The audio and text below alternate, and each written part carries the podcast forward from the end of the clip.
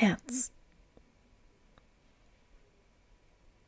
Neben seiner anatomischen Bedeutung als Zentralorgan der Blutfunktionen, bereits seit dem Altertum als Sitz der Gefühle, der religiösen Empfindungen und des Mutes angenommen.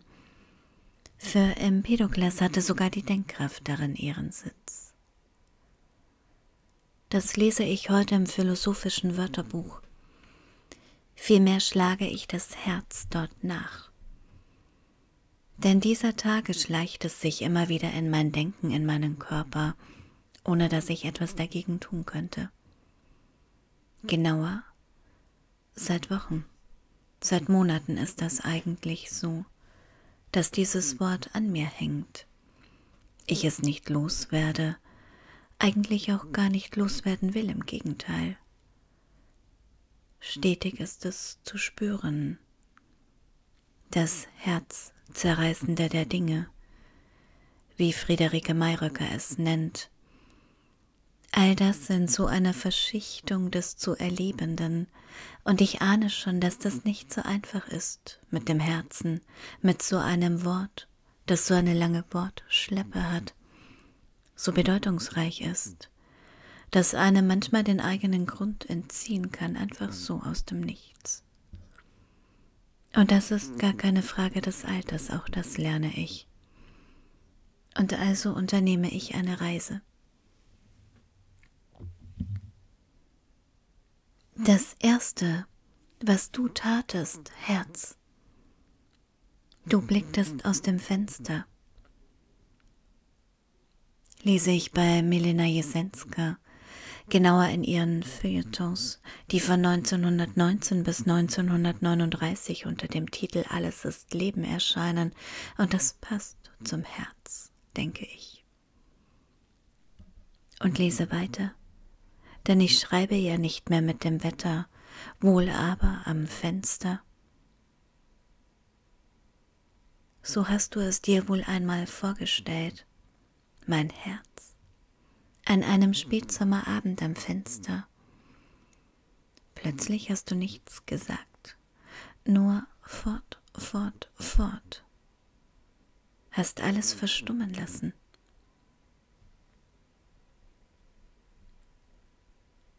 Und der Spätsommer ist lange vergangen.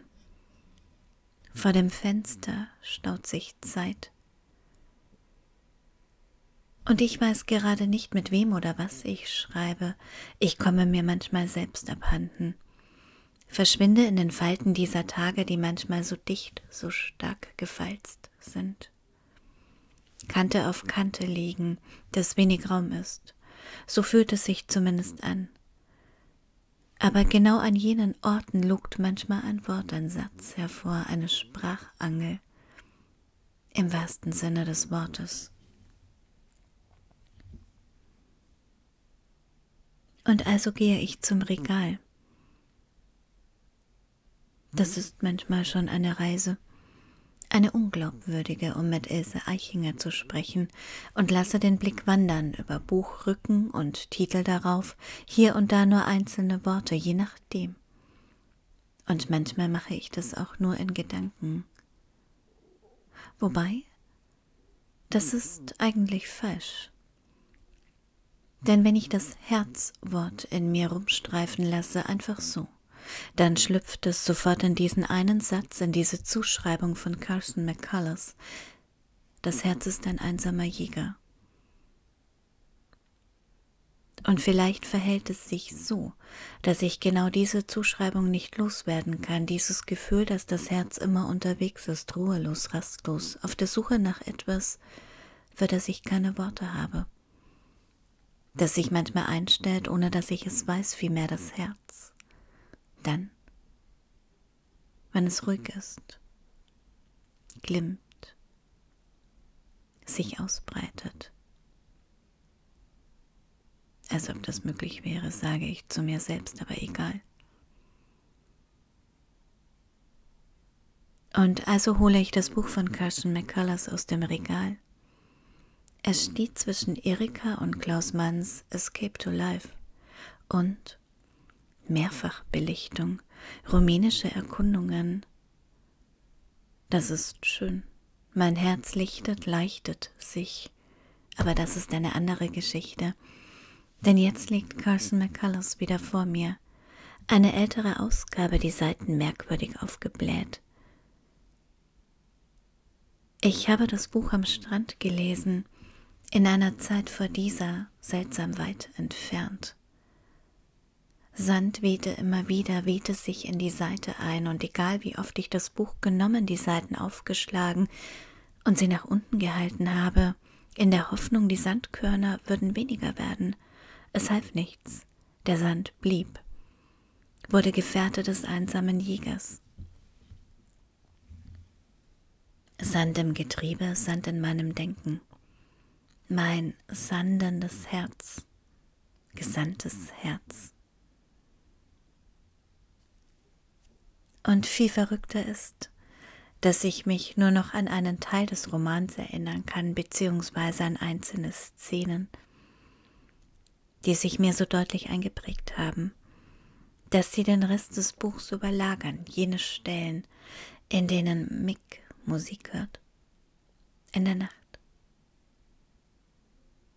Aber auch einzelne Sätze, die ich markiert habe, bewegte die Worte andächtig in seinem Herzen.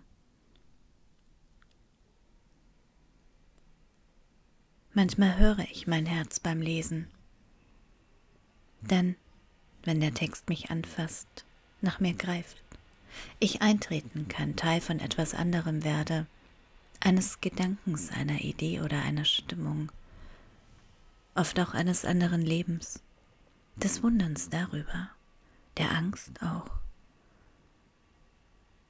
Und je nachdem reagiert mein Herz. Der Körper liest mit mir. Alles liest und alles schreibt. Die Nacht benetzt, ihr Gesicht in den Rosen, wie ein berstendes Herz, Herz, wie eine Sprache schreibt die dänische Schriftstellerin Olga Raven, in Rose werden, berstend, das Herz, mein Herz, manchmal brüchig, denke ich, ohne dass ich wüsste warum oder was es genauer bedeutet.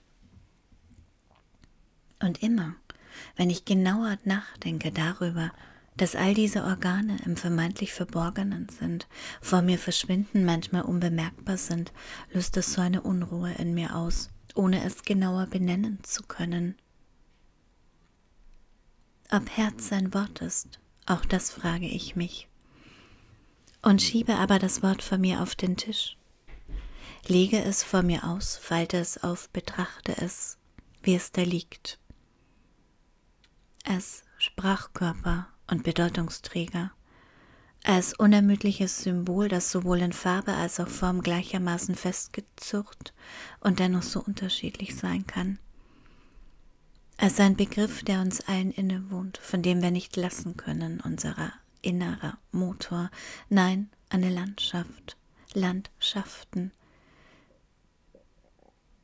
Von Landschaften des Herzens spricht Ilse Eichinger.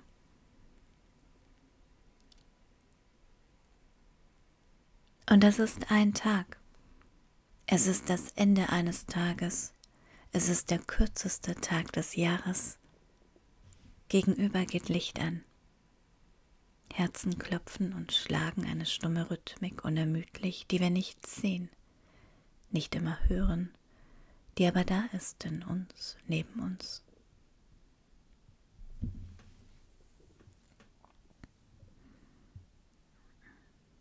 Hier am Fenster stehst du, um eine Erfahrung ärmer, mit der Erkenntnis, die Welt dort draußen, und wenn sie zehnmal so groß ist, hat keine Anfänge in sich. Der Weg zu ihnen führt nicht über Eisenbahnschienen in die Ferne. Es gibt nur einen Weg zu einer neuen inneren Welt. Tapfer zuschauen, wie die alte Welt zusammenbricht. Sie muss völlig zusammenbrechen, so dass alles durcheinander und öde ist. Und das müsstest du aushalten. schreibt Milena Jesenska. Und ich denke wieder an das Herzzerreißende. Denke über diese Worte nach. Denke an dieses unglaubliche Jahr mit all seinen Scharten und Kanten, seinen Verlusten, seinen Narben, die wir mitgezeichnet haben. An oder auf unsere Herzen. Wie sie all das mitmachen, immer weiter. Mal mehr, mal weniger stark. Mal mit Unterstützung, mal völlig autark. In den Worten von Ese Eichinger die Landschaften des Herzens kontrollieren, ihre Beleuchtung, das Flackern, die Schwärze.